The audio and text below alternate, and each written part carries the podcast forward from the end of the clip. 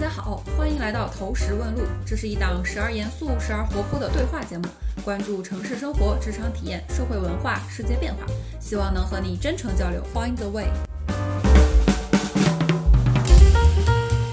大家好，我是经常换工作而且喜欢折腾不同事情的吴青青。大家好，我是在老年人和零零后之间反复横跳的李和二。大家好，我是日常七秒记忆、反射弧能绕地球一周的郭姑姑。啊，这就是我们这档播客的第一期节目啦。现在在这个时间点，我们首先是希望能聊一下各自的2021年发生了什么样的有趣的，或者印象深刻的，或者是比较重要的事情。那我们话不多说，就直接来聊一下吧。我们可以先用一个词来形容一下自己的2021年。何二觉得自己的2021年关键词应该叫变化。其实我本来想用“折腾”这个词儿，嗯，但是又觉得“折腾”听起来有点贬义的那个味道，而且有一种自己给自己找事儿的那种感觉。我觉得我的二一年也不是这样的，只是说二一年的确是有很多事情发生，然后出现了很多的转变。简单来说，其实它就是变化，没有好，没有坏。主要是这一年的话呢，第一个季度，然后我还在做印度的事情，之后的话呢，就跑回到了中国，然后去了很多河南的城市，还有县乡镇，然后去做业务。之后的话呢，又在今年的十月、十一月又跑到了墨西哥，然后开始做海外的拉美这边的业务，就感觉到自己这一年，虽然就是地理位置上可能只是从国内到拉美，但是感觉到就是我自己看到的东西不断的在变化，我做的事情也不断在变化，就觉得有有太多不一样了。不管是说我的生活，比如说我在做印度的时候，自己就是个卷王中王，竟然承认了。然后进了河南之后，又感觉到了不同的城市，二线、三线、四线，甚至是县乡镇，他们的那种生活感。然后之后到了墨西哥，又是很不一样的生活，就墨西哥就是城市，然后每天还要担惊受怕，然后身上揣的钱就是为了被抢，然后就是另外一种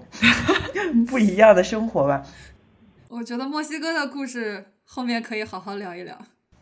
然后不只是不同的生活，然后不同的工作的方式，然后不同的人。不同的业务就是太多不一样了，在一年转变了，相当于转变了三个角度，这些角度里面又拆了非常多不同的角度，然后就让我觉得这一年非常的、非常的变化吧。那也不能他说它波澜起伏，其实想想其实还挺平常的，但是呢，就是它的确是很很多样吧。整体来说，我觉得二一年对我而言是这样的。我觉得唯一的遗憾可能是。让我感觉到我这一年没有专注一直做一个什么事情，所以我感觉产出有点少。哎呀，这个词太互联网了，又卷了，又卷了，怎么回事啊？不，我们是一档一会儿躺平一会儿内卷的节目。所以基本上二一年，我觉得就是关键词就是变化吧。哎呀，我就觉得我的二一年就属于没有什么可讲的。所以我给自己的二一年的关键词就是乏善可陈，包括我给自己写的二一年的总结也是尽这乏善可陈的一年。二一年确实受到很多外部和内部的一些因素的共同的作用吧，比如说疫情还在继续，然后你很难去正常的进行很多事情。然后比如说二一年的时候，我还是在北京独居的一个状态。所以其实，在人际交往的范围上，其实也比以前有一些缩小。因为以前我其实是合租的。第三个就是我二一年的时候做了一个手术，膝盖的手术，所以手术之后就很长一段时间也不能动嘛。但其实手术之前，因为膝盖就不太好，所以也不敢去做很多运动啊，或者是到处去跑啊、跳啊、玩啊这这些之类的，就不像以前，以前可以去潜水啊、冲浪啊、徒步啊，去做很多的事情。所以到年末的时候，我就会觉得是比较乏善可陈的一年。但是因为我的年终总结还是写的是近这一年，是因为我觉得这一年虽然是没有什么大事发生吧，但是就还是走过来了嘛，就还是有很多努力在里面。我是觉得我跟青青有点像的一点是，就是今年其实好像没有特别多的可以。就很大的事情可以讲，但对我来说可能也是变化或者波动比较大的一年吧。主要体现在就工作上面，我今年就跟嗯之前一样，就是或者甚至是比之前更严重的，今年转了三次岗，会发现就其实有很多事情是你无法控制的，就是就是在外力的作用下，然后当你自己没有一个特别明确或者想去的方向的时候，或者热爱的东西的时候，就很容易就被就一些浪潮，然后就是。是拍打着，就是往某一个方向去走。所以今年就是工作上算是比较波动吧，然后也经历了一些不同的这个工种或是体验。但是生活上呢，因为就有了男朋友，所以。感觉就两个人在一起的时间会多一些，然后生活状态也稳定一些，不像之前那么多时间会出去玩、出去浪或者去呃见一些不认识的朋友，所以觉得感觉好像是成长了一些吧，嗯，算是进入了一个新的状态和新的阶段。因为刚刚何二其实讲的比较多的是变化，然后姑姑也讲到自己的生活会有一些波动。那我们接下来可以来分享一下，就是在二零二一年，你觉得最大的变化是什么？然后在这个变化的过程中，你有什么感受？其实何二刚刚已经提到了一点，就是不同城市之间感受到生活状态不太一样，对吧？最大的变化，我觉得今年的变化很难去说它是不是最大或者怎么样。嗯，但是呢，就是第一个蹦到我脑子里面的，肯定还是我从一线城市。到二线、三线、四线、五六七八九这些城市，它中间的这样的工作的一个变化，就是因为当时的话，我在做印度的业务时间已经很长了，然后呢，就是为了一个个人的视野的一个扩大吧，然后呢，选择了去中国区，然后去一个省里面，然后去看一下，就是在中国这片大陆上面，我们的业务是怎么开展的，它跟印度有什么不一样，有哪些就是内部的一些相似和不同吧，然后所以当时就跑到了河南。去河南的话，前两个月基本上都是在郑州，然后就给了我一个非常大的冲击。因为在北京的话，以前有人跟我说北京很大，北京很干，风很大，以及太冷不宜居，反正就是还有堵，反正就是各种问题。但是我我当时可能。因为我也没怎么在不同的城市待过，然后在北京也待的时间也挺长的，所以我我其实一直都没有把这些事情，可能可能它存在，但是我没有把它放在心里。但是我一去了郑州之后，我一比较，我感觉这些东西都出来了。像郑州的话，它虽然人口也很多，但是它的确是比人比北京人少，然后呢，比北京气候稍微好一点，没反正没那么大的风，然后以及工作也没那么卷。以及也没有那么堵，就是最明显的是我去高铁站，比如说去北京的话，我永远都控制不好那个时间，我都要提前很久，然后可能到了之后还有一个小时、一个多小时车才会开，然后坐在那里，然后人好多呀，很不舒服。但是呢，就是在郑州的话，一经常性的就一般情况下，半个小时之内一定会到，然后呢，我永远都可以卡在那个时间点到高铁站，我觉得这个感觉很爽。你通勤的时间在北京和在河南分别是多久？你去郑州应该是住在公司对面吧？啊，没有住在公司对面啦。我尽量选离生活区相对近一点的地方，因为我还蛮想看，就是真真正的生活是怎么样的。因为办公区一般其实大大部分都还是写字楼，很像其实。然后，所以我我一般就是我在郑州的时候住的也是离公司大概有一公里左右的酒店。然后呢，我在北京的话，其实我离公司也没有很远了，我离公司只有两公里，但是那感觉是完全不一样的。你想，我在我在北京离公司两公里，那是村儿。那是五环外的村儿，然后但是在郑州的话呢，就是你会你会感觉到你住在那里，你就是住在一个城市里，它可能没有那么发达，但是它还它是一个很不错的城市，然后吃喝玩乐怎么你都有，然后就觉得非常方便。我特别想说，你这个感受跟我去长沙出差的感受一毛一样，就是我去长沙出差的时候，其实也不是在他们的市中心工作的地方，也是在一个据说是比较偏远的一个一个区。然后我也是住在可能离办公地大概一两公里的一个酒店，但是那个酒店在一个相对繁华的一个商圈，真的就是很有生活气息的一个地方。大概晚上十点多，因为长沙温度比较高嘛，所以晚上的时候温度会降下来，然后大家就会去街上去转悠去玩儿，然后有很多夜市，有人在唱歌，有人在卖花儿，然后有人在那些小摊贩上去做一些游戏。就感觉非常的热闹，非常的就是所谓烟火气的感觉。真的在北京，就是大家都知道，北京有些地方真的很村。对，虽然是首都，但但是这个事情是比较客观的一个事情，就是可能你晚上走在大街上，北京的马路也很宽，车也很多，但是你不太能感受到这种很热闹的夜市的感觉。所以就是你说这一点的时候，我就觉得特别像北京的晚上是没有烟火气的。北京其实有的地方会有，但是我们不太生活在那样的地方。就是有一些可能老一点的小区或者远一点的一些地方，其实还是有的。我觉得夏天还好，冬天是真的没有。啊，冬天是真的没有。冬天风太大了，而且其实说实话，我就是觉得，因为北京太大了，很多东西都要标准化，所以就导致它很多行政管辖它没有办法避免的。你比如说像摆摊儿这个事情是直接是杜绝的，但是当时在郑州的话，很多摆摊儿它是可以的，比如说在某一些地方和某一些时段它是可以的。它其实摊儿就很很丰富的一个地方，尤其是街道的那种烟火气吧，我感觉。啊，而且的话呢，就是北京的路也太宽了，太宽了，其实是留不住这些行人的，大家都不会去走路，就更别谈还有什么底商了，这种也很难去形成很多的这种社区一样的这种聚集，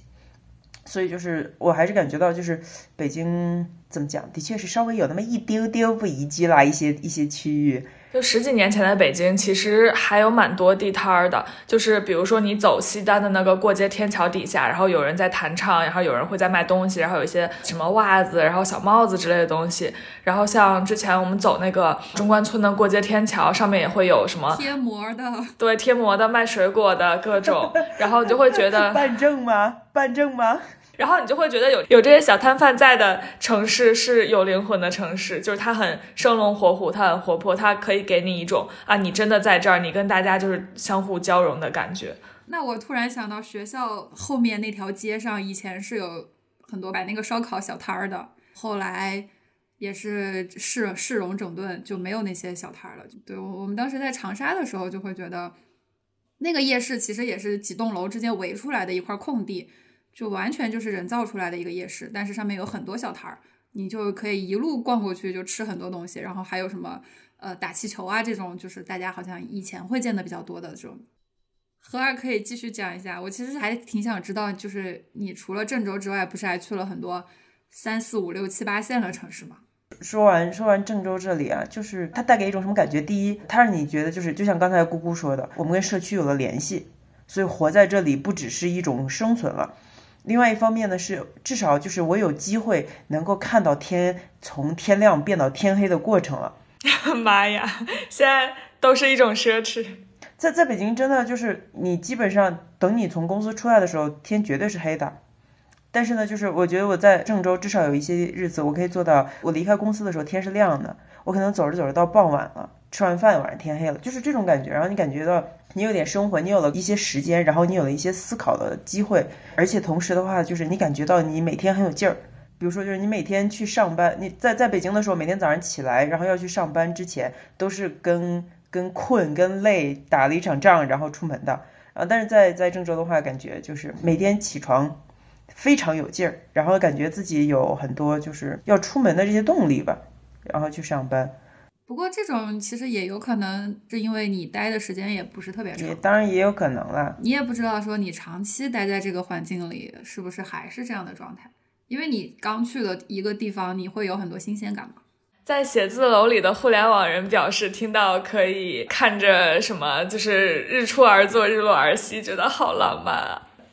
日出而作，请划掉好吗？日出而作起不来了。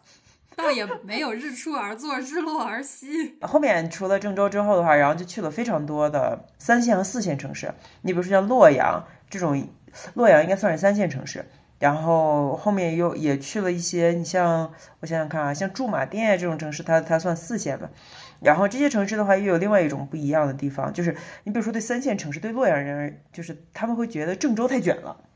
对郑州人而言，北京太卷了，这个就是层层盘剥的这种卷法吧。但的确就是到了三线城市、四线城市之后，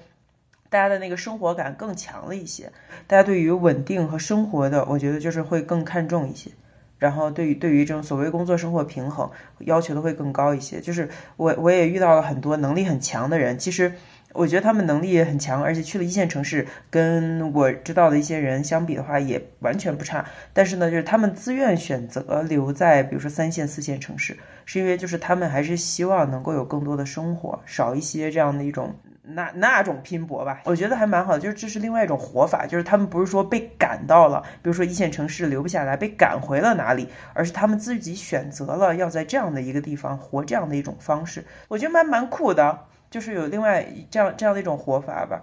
对，而且如果像你说的，他们能力很强的话，应该在当地，因为当地生活压力也会比较小嘛，应该还是能过上非常就是非常理想的一些生活。对，有的人真的是你不要看他好像普普通通的，人家开个啥店搞什么的，一年一年赚个一百万。哇天呐，在一个差不多一个，它算是应该算是市级县，但是个大县，可能有一百多万人口，其实比有的时候比一个城市的区的人口还多。在这样的一个县城里，然后一年也没有很很辛苦，然后一年赚个一百万，然后在县城里活得特别好，买房啪叽买两套呀什么的。对，是另一种方法。对我看到很多价值的洼地，就是其实在那里有很多的机会，但是没有人，大家都都都想要去一线城市里面要去看怎么样。我觉得就是每个人的选择不一样吧。然后一定程度上还稍微有点羡慕他们能够说就是能有相相对这样轻松的一种生活，因为我也不是在那里常待，我还是会离开，然后再回到一线城市这样。但你说让我让我让我留在那里，可能也也不行，我可能卷习惯了。对，对我们来说，我们的工作还是要在一线城市才有机会去开展，我们没有那种野蛮生活的能力，就是。因为我自己是在三线城市长大的嘛，在这边你做很多事情，其实可能是需要有一些比较，就是所谓野蛮生长的那种感觉，所以我觉得我其实是没有这个能力的，我的能力只能是在 可能一线城市的那种，就是公司的框架下面去去做一些事情。对，我觉得还有一个因素是，就是我们在大城市经历了很多就有趣的事情，然后人和一些文化生活之后，然后其实你哪怕是有时候会说羡慕低线城市那种轻松的生活环境，你也很难回去，因为就你的长期生活状态就已经是一种就很丰富的状态的时候，对，你就没有办法说我再回到一个一个就是。相对轻松，或者甚至有时候会觉得无聊的状态。嗯，我是我是觉得有这种机会，就是你去体验一下不同的城市，大家是什么样的不同的状态，还是挺好的。就是虽然可能比较短期了解，可能也比较片面，但是我觉得能还是能给自己带来一些不一样的感受，就挺好的。就比如说，当时在信阳的时候，信阳人就是跟每个地方民风也有关系。然后信阳人整体来说会更更安逸、更享受一些。他们会倾向于上半天班的这种这种工作方式。只上半天班吗？对，一周一周每天只上半天班。还有这种？当时就是发现，就是他们他们很多人倾向于这样子上班，可能赚的少一点，但是轻松一些，然后可以兼顾家庭，然后他们不需要那么多的钱，然后也可以活得很舒服。就是我觉得也跟也跟当地的一些。这样那样的一些一些文化有关系，都是很多样的活法。我们还是要自己主动做选择吧。但首先做选择的前提是你知道有什么选项。所以我觉得就是多去经历，然后多看，其实也还是蛮重要的。尤其是我觉得在在年轻的时候，嗯，多自己多多去观察，还蛮还蛮宝贵的。那你后来去墨西哥有什么感受？墨西哥啊。就是其实来墨西哥的时间也没有特别长，大家都说墨西哥人相对会比较享受一些，可能钱赚的不多，但是生活的享受不能少。暂时的话，我感觉我的接触也不能说很多，但是我我我看到很明显一点，比如说午饭可以吃两个小时吧，不仅是墨西哥这边，在秘鲁也可以，就是大家大家会把午饭时间吃的很长，然后再回来工作，然后怎么样？我觉得就是他们对于这种生活本身还是。挺挺享受的，就是会会把享受这个东西放在生活中作为一部分。嗯，印度人表示不服，印度人说我们也可以吃两个小时。啊，印度人，印度人是印度，还有印度人还有个下午茶时间，就就吃饭可能不用那么长，但是下午茶时间得留出来，早上还得留一个喝茶的时间，然后再聊聊天啊什么的，再开始工作。全世界只有北京最卷。我不知道北京算不算最卷，可能深圳也蛮卷，但是全世界中国人最卷，我觉得这个这个论断应该是没什么问题的，这是一定的铁律。那那你现在适应他们这种不卷的方式了吗？呃，稍微有一点儿不太行，就是啊，我我觉得这个心态很难很难，心态很难平衡，就会你会觉得，如果你不把这个就是整个效率拉起来的话，会觉得是不是在浪费。然后比如说浪费你自己的时间呀，浪费你。哎呀，你真的是卷习惯哎呀，所以我就说这个心态很难调啊，你很难去讲哪个是对，哪个是错嘛。就是，所以所以我觉得就是你只能找一个自己习惯的方式，我很难去讲按按他们这个来，还是延续我之前的来，还是怎么样找一个平衡。反正我觉得就是如果你习惯了开快车，你可能开慢车也不习惯。然后，但是你没有道理是说开慢车、开快车就是一定开慢车好，或者开快车好。我觉得自己在这样的一个环境中怎么样？一方面适应环境，比如说跟他们一起吃时间很长，然后另外一方面呢再卷一卷，然后呢回来的时候再多干点儿。反正就是，真的是卷王发言哎。我不想带着这边本地人卷，怕他们太辛苦嘛。但是一定程度上，我我觉得就是每每个人找一个在一个地方生活的平衡的方式吧。当然了，就是也有可能，就是我觉得就是我身边的人，他也不能代表这边全部的人。那也许就是也有很多墨西哥人自己也很卷，只是没有让我遇到。听起来很期待。然后还有一点，我觉得就是在很不一样的地方，尤其是因为我除了待过国内的一些城市之外的话，我也去欧洲待过一段时间。然后，呃，虽然一般都是出差印度，然后没有在印度真正的常待过，但是我感觉来到这边的话，就是有一点是安全的这个这一点上，这边要比我以前待过的所有的地方都更更危险一些吧。因为我以前待过的地方，你比如说就是它，你说它有一些不安全，比如说它有抢劫呀，有偷盗啊，然后就是甚至于，比如说在印度，大家总是会很担心这个女性的一些安全，尤其是单个女性，然后在街上会怎么样？但其实呢，就是基本上在这些国家，嗯，只要你不要搞那种大晚上的一个人在走没有灯的小夜路这种这种行为的话。基本上呢，就是不会有特别特别危险的情况发生。但是在墨西哥这边的话，大家真的是分分钟会被抢啊，会被拿枪，真的会。我听他们说，就会有真的有人就是在这边被拿枪指了头，然后甚至在秘鲁那边又拿枪指了头。因为因为枪支在这边就是虽然它是官方违法，但是的确拥有的人很多，所以就是枪成了一个非常危险的一种存在。那比如说就是如果是一个印度人抢你。然后，如果他比较瘦小，那可以跟他干，也不必，也不必。但是在这边的话，就会就会担心这个枪的问题。而且的话，也不是说你光天化日大白天走大马路，一个人就是绝对安全的，因为会有一些区会非常的不安全，基本上持枪很高，然后再加上会有毒品交易，所以有一些区是坚决不可以去的。听起来很像巴黎，就是有一片不能去，就会就会可能在生活上需要。更注意，我觉得在安全上面的话，需要有更多的谨慎的这样的一种一种状态吧。何二这一年真的经历了太多，待会儿还要聊一聊郑州的洪水，现在已经在讲墨西哥的抢劫，真是太不容易了。但暂时我还没有被抢，所以说呢，我觉得就是只是道听途说，还不能证明可靠性。但是如果以我被抢然后来证明可靠性的话，我觉得还是大可不必了。还是算了算了算了，真的大可不必。那我们刚刚其实聊着聊着已经聊远了。我们刚刚在聊二零二一年最大的一个变化，然后和二基本上就是换了不同的城市工作，然后感受到了大家不一样的工作和生活的状态。那然后姑姑有什么想聊的吗？我觉得我感受到的最大的变化，就我自己而言，是一个就是由快到慢的变化。因为我感觉之前就从可能上大学开始，然后一直到出去读书，然后一直到毕业工作，就我一直是一个很追求快节奏的人，就是我需要就是要做很多的事情。好的，你们两个都是天王，我们是中国人吗？可是我我不一定是在工作上，我可能更多的是。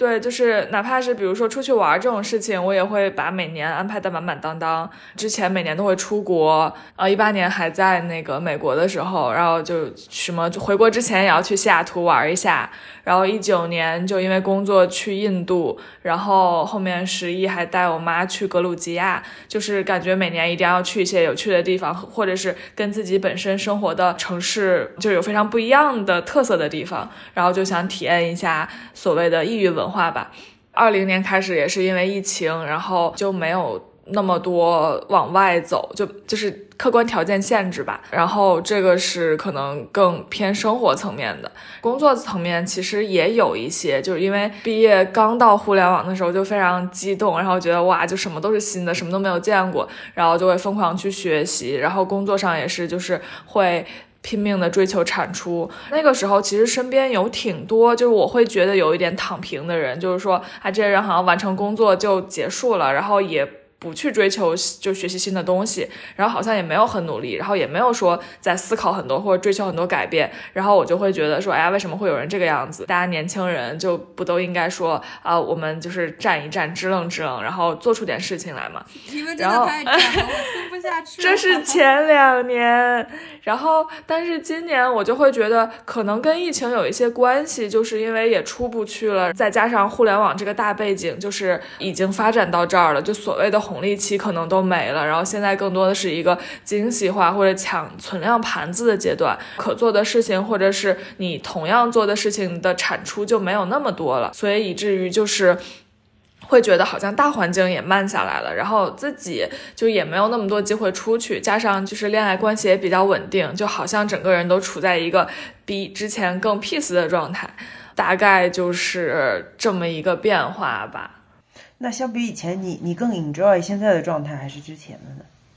我觉得其实就是在不同的阶段，就是有那样的状态。我觉得倒不涉及更喜欢或者更不喜欢，就现在这个状态呢。就是觉得好像你看清楚了这个行业是怎么回事，然后你看到了大家的发展路径，比如说周边的职业经理人也好，或者是其他同事也好，就是在体制内往上走的也好，或者是出去创业的也好，然后他们各自有各自的路径和成就和困难和呃一些挑战，然后你就会觉得。都是大家的选择吧。就之前是觉得你只有往上努力一条路，就是你努力越多，你就会收获越多。然后后来慢慢的这几年看多了别人的故事之后，也会觉得确实相信了那句说人生不是线性的，可能你的成就跟时代的机遇，或者跟你的行业，或者跟你比如说上了哪艘船有很大的关系。自己在里面可能只是一个就是小部分的增量，就慢慢会觉得说，那我不如多花一些。时间就真的想好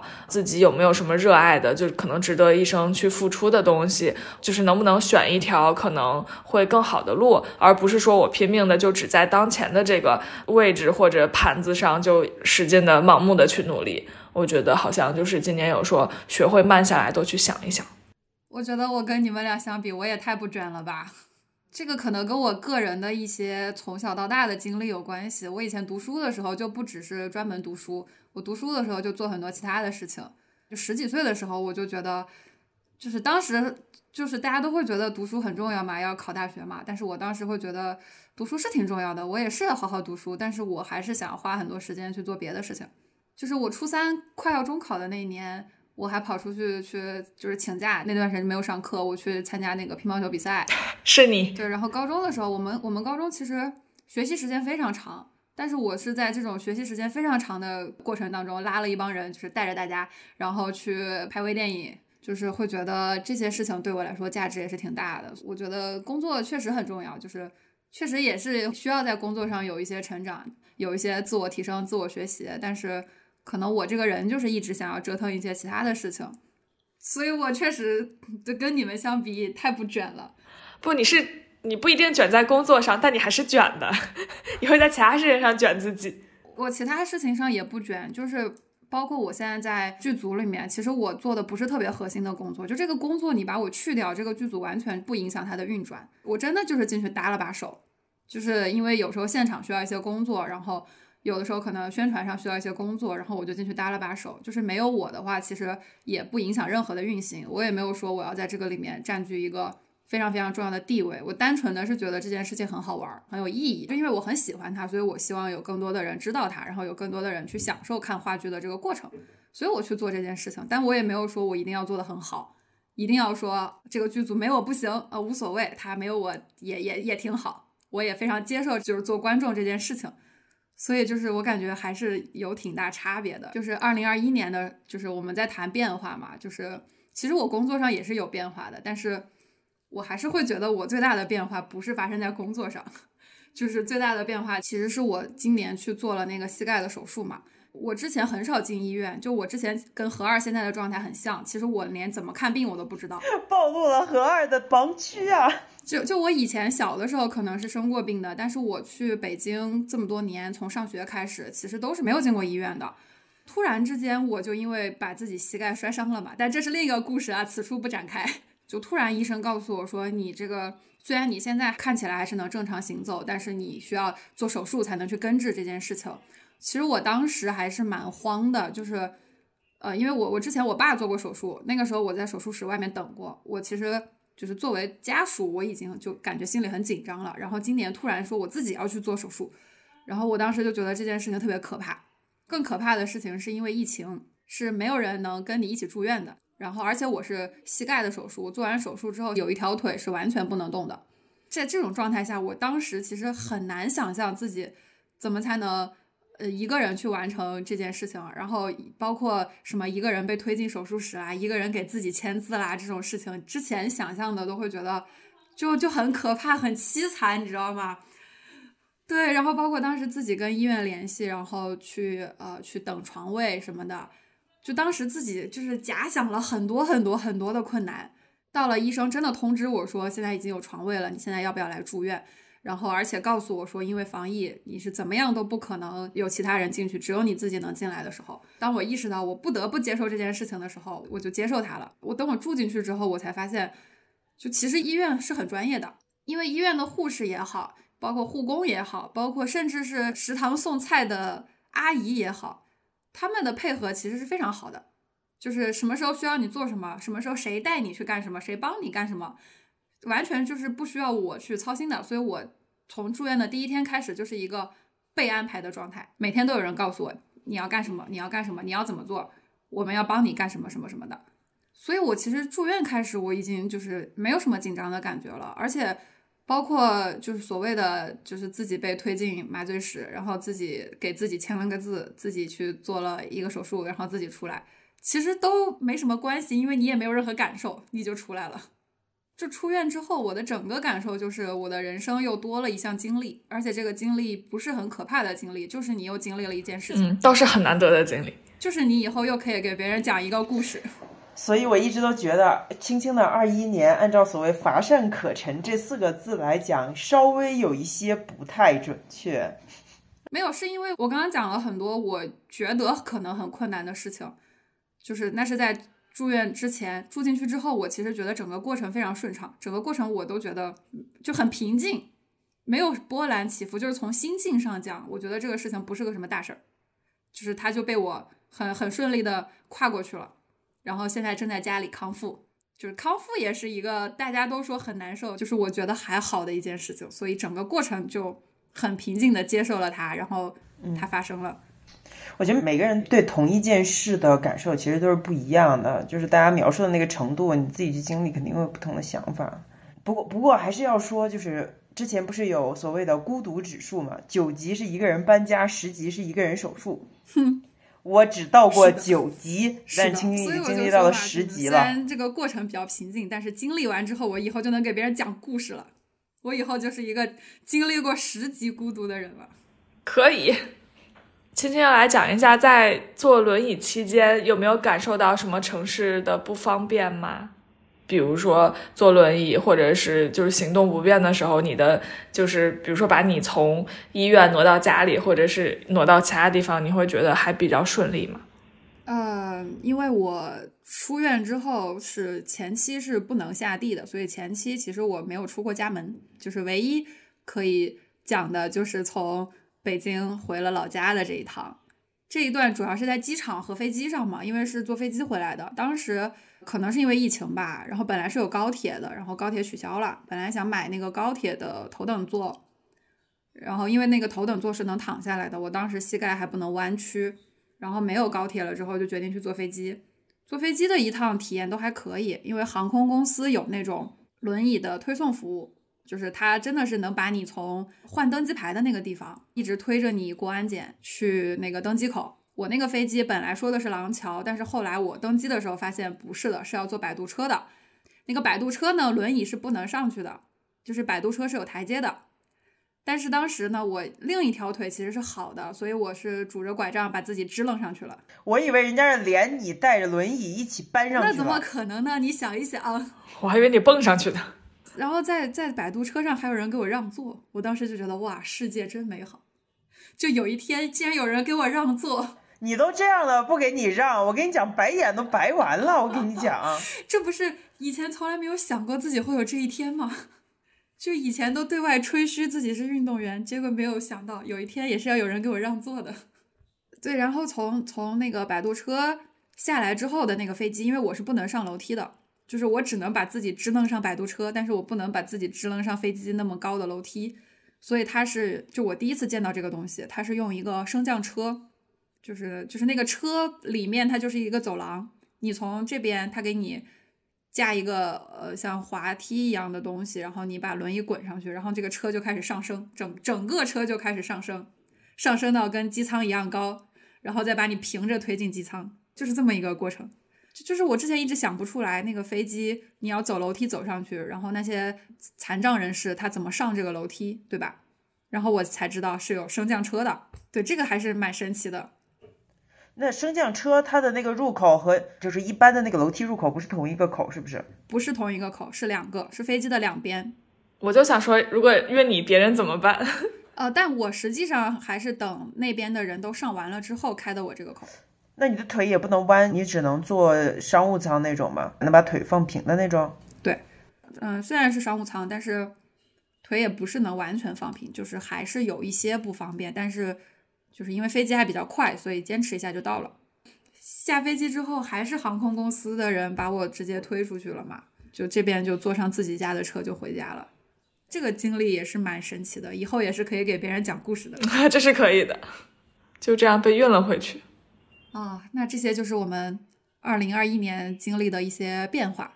那这个变化可能有的是好的变化，有的是不好的变化，有的可能就是一个比较有趣的经历。那我们接着聊一下二零二一年自己觉得自己做过的最有趣的一件事情是什么？它可能不一定有什么意义，但是就是大家觉得比较有趣的就可以来分享一下。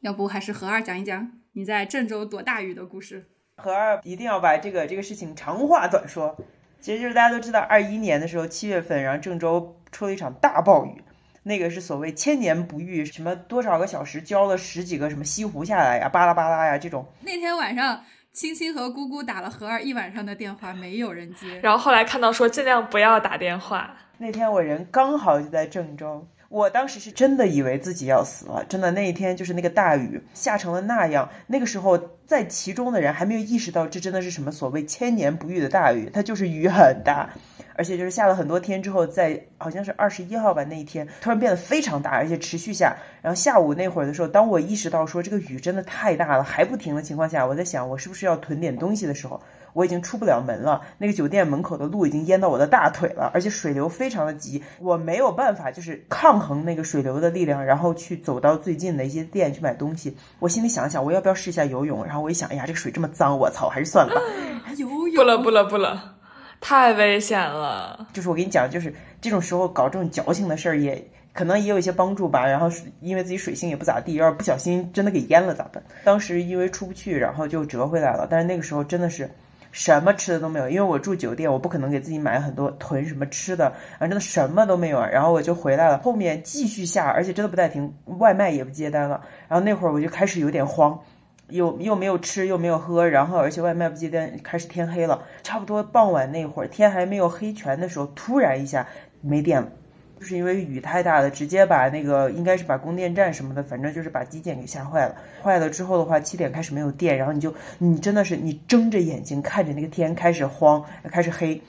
那个时候真的是很慌，不就开始给你们说，然后那什么啊这边有什么问题，后面就更麻烦了，后面没有网了。然后我我也记不清是几点开始没有网，据说也是因为下雨，然后把基站也泡坏了，然后就是没有网，那就真的回到了原始社会了。我没有电，没有网，哇，断电断网对现代人来说真的是太难了。对，好在那会儿还有一点点信号，我可以发个短信什么的，但那会儿手机快没电了。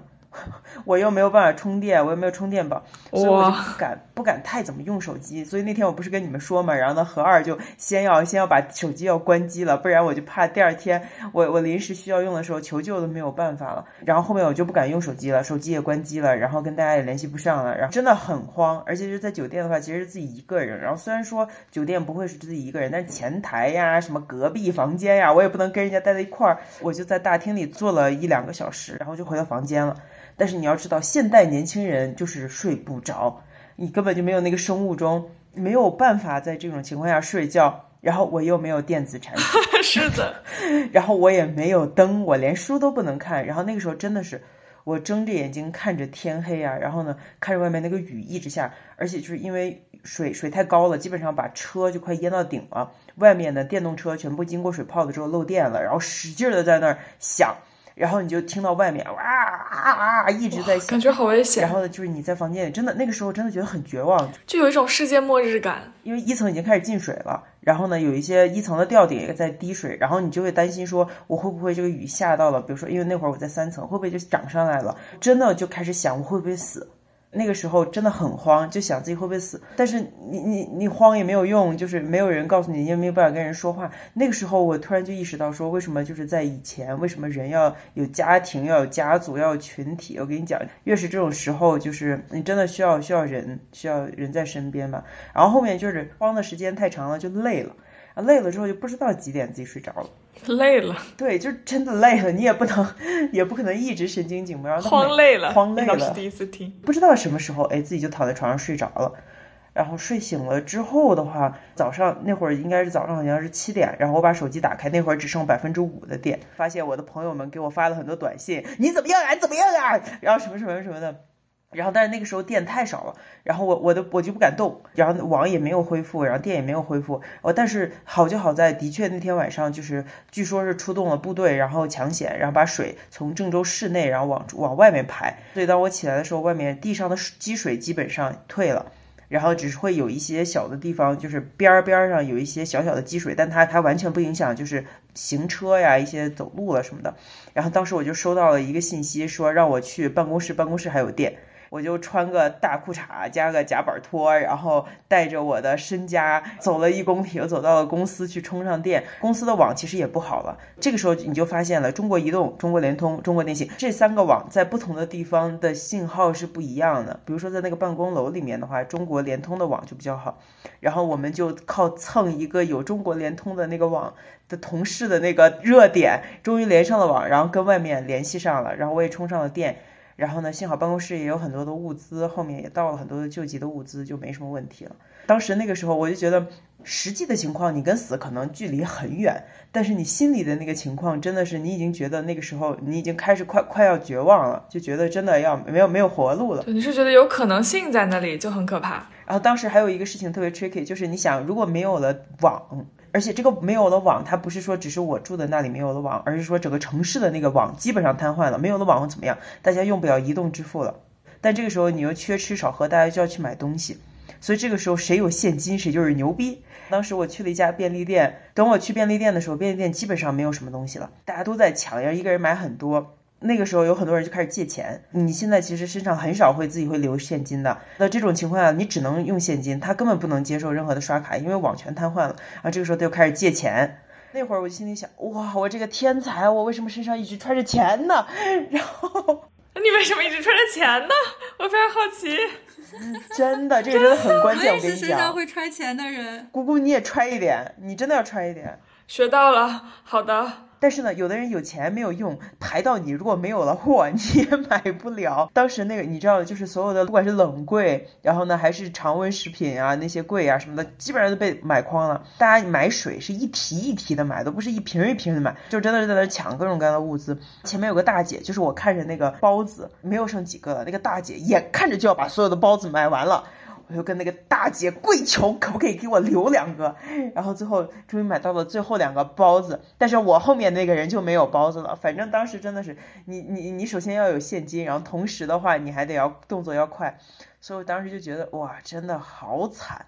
后面还断水了，因为出现了就是水污染，那个整个下水的系统就是在下雨的这个洪水的过程中，然后它污染了，所以就是有一段时间直接是一些地方吧停了供水。哇，那个时候就更麻烦，比如说上厕所不能冲水，这简直是对人类的一大，真的，而且不能洗澡，不能洗澡，上厕所不能冲水，啊，就就算你有矿泉水，你也不能拿矿泉水冲厕所以及洗澡吧，不够啊，啊，当时就觉得好难，就觉得这个城市恢复真的好难，大家都乱七八糟的，还有就是。就是因为新闻其实也报了很多人因为地铁啊什么的，其实就有很多人淹死啊什么，然后而且很多东西都恢复的很慢，当时就觉得哇怎么办？真是好巧不巧然后！在那个时候要回北京开会，那我心里想，我不然就回去开会吧。这郑州这个城市真的是太难活了，你吃的喝的什么都没有。我就说，那不然我想个办法，然后回北京吧。但是那会儿郑州高铁站，然后基本上什么票都买不了了。然后据说高铁乱，等我去了现场，那就乱成一逼了。所有的调度基本上全部废了。然后呢，没有任何一个牌子在做什么显示，跟你说什么车几点到，就全乱了。你就只能去人工那里，你去问，然后呢，人工告诉你说。比如说你往北，你要坐往北的车，不是几点有车？他跟你说，你如果往北坐，往北现在都不是去哪儿？对，如果你往北坐，去哪一个站台？如果你往南坐，去哪一个？然后你往西和往东去哪一个？就是不知道车次，不知道时间，不知道去哪，反正就是你往哪个方向，你站在那里就可以了。当时就是人就站在那儿，然后我背着，我跟你讲，这背着我全身上下最贵重的东西，然后其他东西全部都扔在了扔在了酒店，然后背着最贵重的东西，然后站在那里。等啊等，等啊等，等啊等，终于大概等了等了大概有两三个小时之后，说，哎，有一班车来了。关键是他也不说他要去哪，他就说往北的，他不说去去哪。对，然后他也不看票，反正就闸门开了，往里面冲。哇，当时开了门之后，就所有的人都往里面冲啊。突然想起了情深深雨蒙蒙，就是有个场景，就是在火车站，然后很多人上火车，这种就是战乱年代嘛，大家要逃难嘛。确实是一样的场景。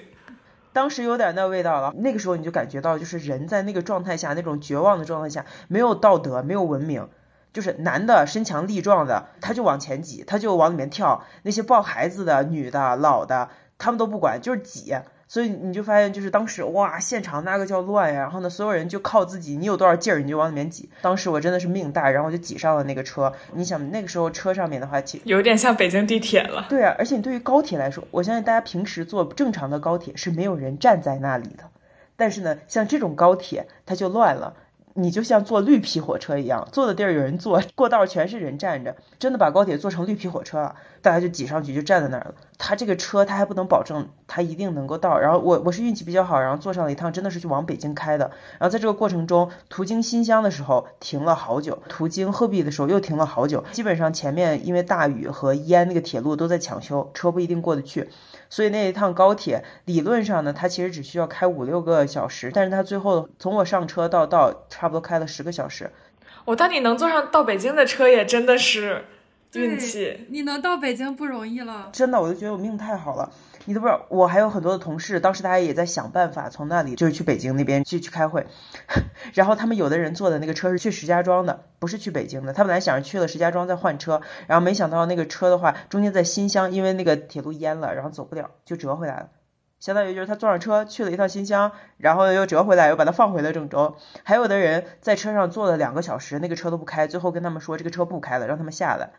有好多套车就直接就这样取消了，就是我跟你说，我当时能够坐到那趟车，那趟车能突破那个位置，然后最后到北京，真的是，真的是命太大了。那你当时十个小时到北京，你路上有什么吃的喝的吗？还是你就就那么熬过去了？哦不，路上路上有吃的，就是何二这个人的生存能力很强的。当时就是我带上了我全部身家最贵重的东西之外，我还带上了我仅有的吃的，以防不备。所以说有吃有喝到了，虽然时间比较长。所以跟你讲，何二真的是跟这里面就要跟大家科普一下。我跟你说，生存技巧是很重要的，关键时刻一定要照顾好自己。哇，我这个时候特别想推荐，就是去年不是疫情嘛，那个时候我不是在给。未来预想图写写稿子嘛，然后当时疫情之后出过一本 MOOC，是一本小册子，就是防灾手册。因为未来预想图基地是在日本，然后日本是一个防灾意识很强的国家，所以日本会经常给民众发这些防灾小手册，包括发急救包，或者是告诉你家用的急救包里应该装什么东西。好像是疫情之后吧，他们觉得中国人其实对这种灾备意识比较弱，就是没有人告诉你你需要准备什么东西去以防这种。天灾人祸之类的，然后就出了一个小册子，我觉得还是挺有价值的。就是其实大家总觉得好像离得很远，但还是应该日常就是准备一些这种东西。我觉得这个真的很关键，尤其是现在这种自然灾害强对流天气越来越频繁了。其实我觉得真的就是大家还是要有更多的这种危机意识吧。我觉得需要有一些知识，就是在什么样的场景下你做什么样的准备，能让自己度过这个关。对，但有的时候真的也看命，我觉得 何二命好，何二就是命还挺好的。虽然那天晚上担惊受怕了一晚上，但整体上还是顺利的回北京了。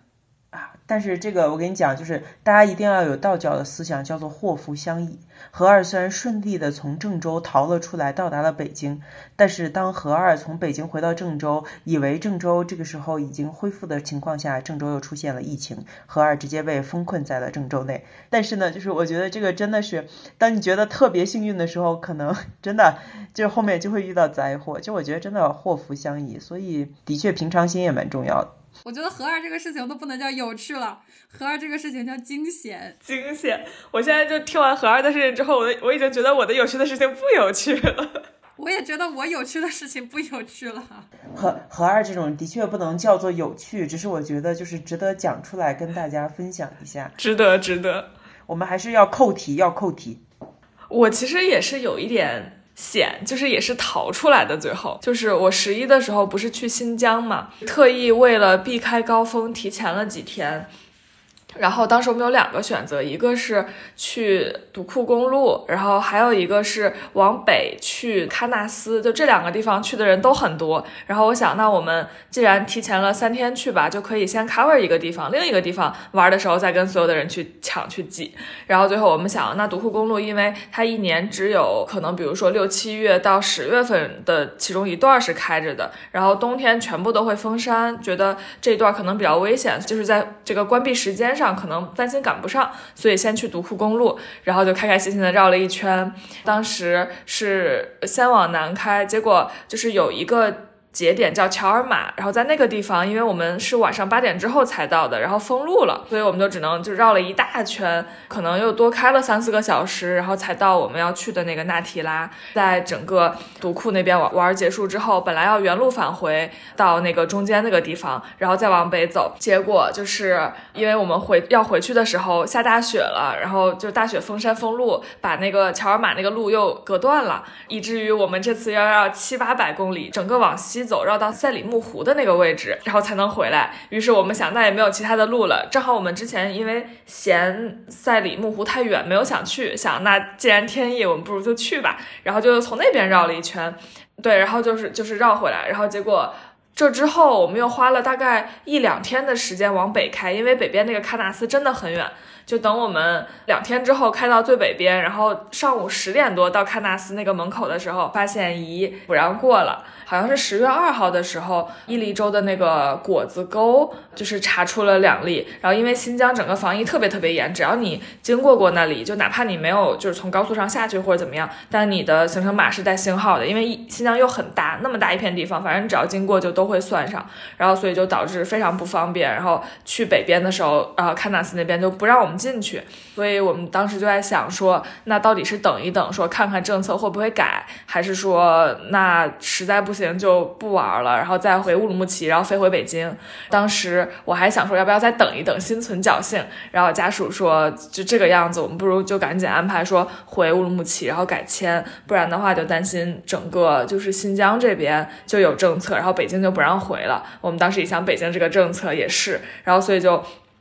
当机立断改签，就把七号的机票改成了四号。当时是三号吧，然后相当于就是三号就就疯狂的开始往南开，就从新疆的最北边走一个。就是叫什么北大高速，然后一路上甚至都没有几个加油站，然后就一路往南开，开到快到乌鲁木齐的时候，其实已经半夜十二点、十一二点了。我们找了个地方临时住了一晚上，第二天早上起来又开，然后我们又特别担心说那个呃高速公路不让我们过，会把我们抓起来。但后来也都还好，就没有拦。然后我们说就是什么去机场啊之类的，所以就后来还是顺利的到了那个机场，就问好机场的就是政策，说只要机场让进北京就都没有问题，所以我们就顺利的。直机，然后飞回来了，就是因为我们改签比较早，原价就十月七号两千多的机票，然后改签到四号只要八百多，但是等我们回来的是当天还是第二天再查那个机票的时候，都已经涨到一万多了，就非常的惊险，就差那么一点点。然后还有人说，就是因为他没有去过伊犁州，所以新疆其他地方还是可以玩的。玩过之后，好像就六号还是七号，北京这边就有政策了，然后导致他们过了好几天才回来。后面什么十月八号、九号都是远程办公，就。滞留在新疆非常惨，然后也有人什么集中隔离啊什么的，就觉得当时还是很幸运，就就反应非常快，然后逃出来了。逃回北京之后，发现还有三天假可以继续用。封路、大雪、疫情，大家还是谨慎选择。疫情期间，十一选择新疆出行。我就觉得听完你们两个人的惊险的故事，我的故事真的是不怎么有趣。就是因为我二一年其实没怎么出去玩，因为腿也受伤了嘛，所以我感觉我的故事就都发生在北京比较多。然后因为九月份的时候，我在的那个一个话剧的剧组叫九人，正好是他十周年。的纪念，所以九月份的时候，我们办了一个十周年的展演，就是要连演三个星期，每星期上演的是不同的话剧，但他们都是民国主题的。然后，所以整整个九月份，每个周末，包括前一个周末要进去进场去做一些布置，做一些准备，所以每个周末其实我都在剧场里面去帮忙。所谓的帮忙呢，真的就是像我刚才说的，是搭把手，就是看什么地方可能需要一些人，然后就过去帮忙一下，去布置一下场地啊什么的。因为我们是希望说，观众从进剧场的这一刻开始，他就能有一个比较好的体验。就他不光是说喜欢看你的戏，然后我们也是希望他能，比如说在你这里拍拍照，留留纪念，然后买一些他喜欢的周边产品什么的，就主要是做这些事情。但我觉得有趣的点呢，可能是两个吧，一个是。就我真的是觉得，在九月份见到了全北京喜欢话剧的文艺女青年，而且大家的画像真的都差不多，真的都差不多，就是那种可能有有的可能是学生，然后有的可能是二十出头，面相上看起来大概是这个年龄段，然后大家统一都会背帆布包，就是各种各样的帆布包，穿帆布鞋的，然后有的女生就是那种穿那种长的半裙，就她的穿衣打扮都很像。其实我自己看话剧也会是这个打扮，就是我也会随便背一个帆布包，然后穿可能比较休闲一点的衣服就去看话剧了。因为我们这个戏三部戏都是讲民国的，然后其中一部戏是讲女性的，所以就会有很多人他。为了来看戏，会选一些比较适合这个主题的衣服，比如说有的女生会穿旗袍，然后很多女生会穿汉服，就反正也是很多精心打扮过的，看着他们就很开心嘛，就过来，然后我们也会很开心的跟他们聊一下，就是说，比如说，哎，你这个旗袍跟我们这个剧中的女演员的旗袍就都很像，很好看什么的。就是能跟人有一些这样的交流，是我觉得比较开心的事情。就是大家可能从北京的各个地方过来看这个戏，然后可能有的人之前了解我们，可能有的人不了解，我们就需要给他们去稍微的介绍一下。就是你能跟陌生人有一些这种可能虽然很短吧，但是很开心的一些对话。然后包括如果他很喜欢我们的话，他可能随便抓着一个工作人员就表达一下他的喜欢。我们听到这种话的时候也都非常开心。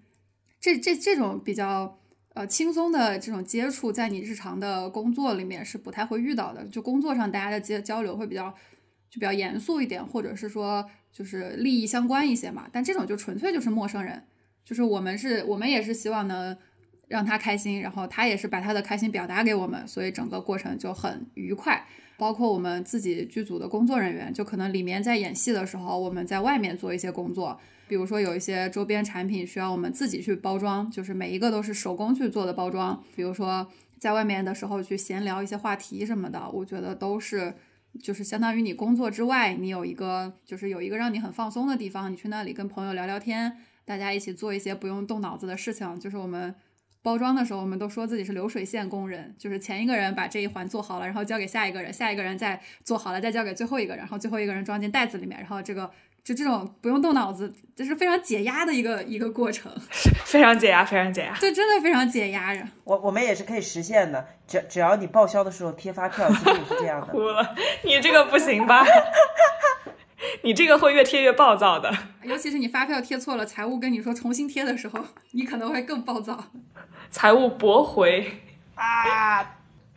别说了。嗯，因为大家平时我们剧组的人都是做各种工作的嘛，各行各业的，然后也有学生，然后就大家交流一下自己平时呃自己的生活是什么样的，有可能也是很很随便的，就是交流两下，然后在一起做这种解压的工作，然后再看到那些观众们也很开心，也很喜欢。就虽然那段时间很忙，因为就是你周一到周五是在公司，周六周日你也没有自己能躺着的时间，你也是在剧组去做一些这种体力活吧，但是你会觉得很舒服。因为你你的压力是可以去在另一个地方，在大家可能对你的了解不是很深的一个比较陌生的场景下去得到一些释放。我觉得这个就是我呃二一年经历的比较有趣的一个时刻。我去剧场的时候还看到了青青戴着小黄帽，对，跟大家相比，这个过程就非常的不惊险，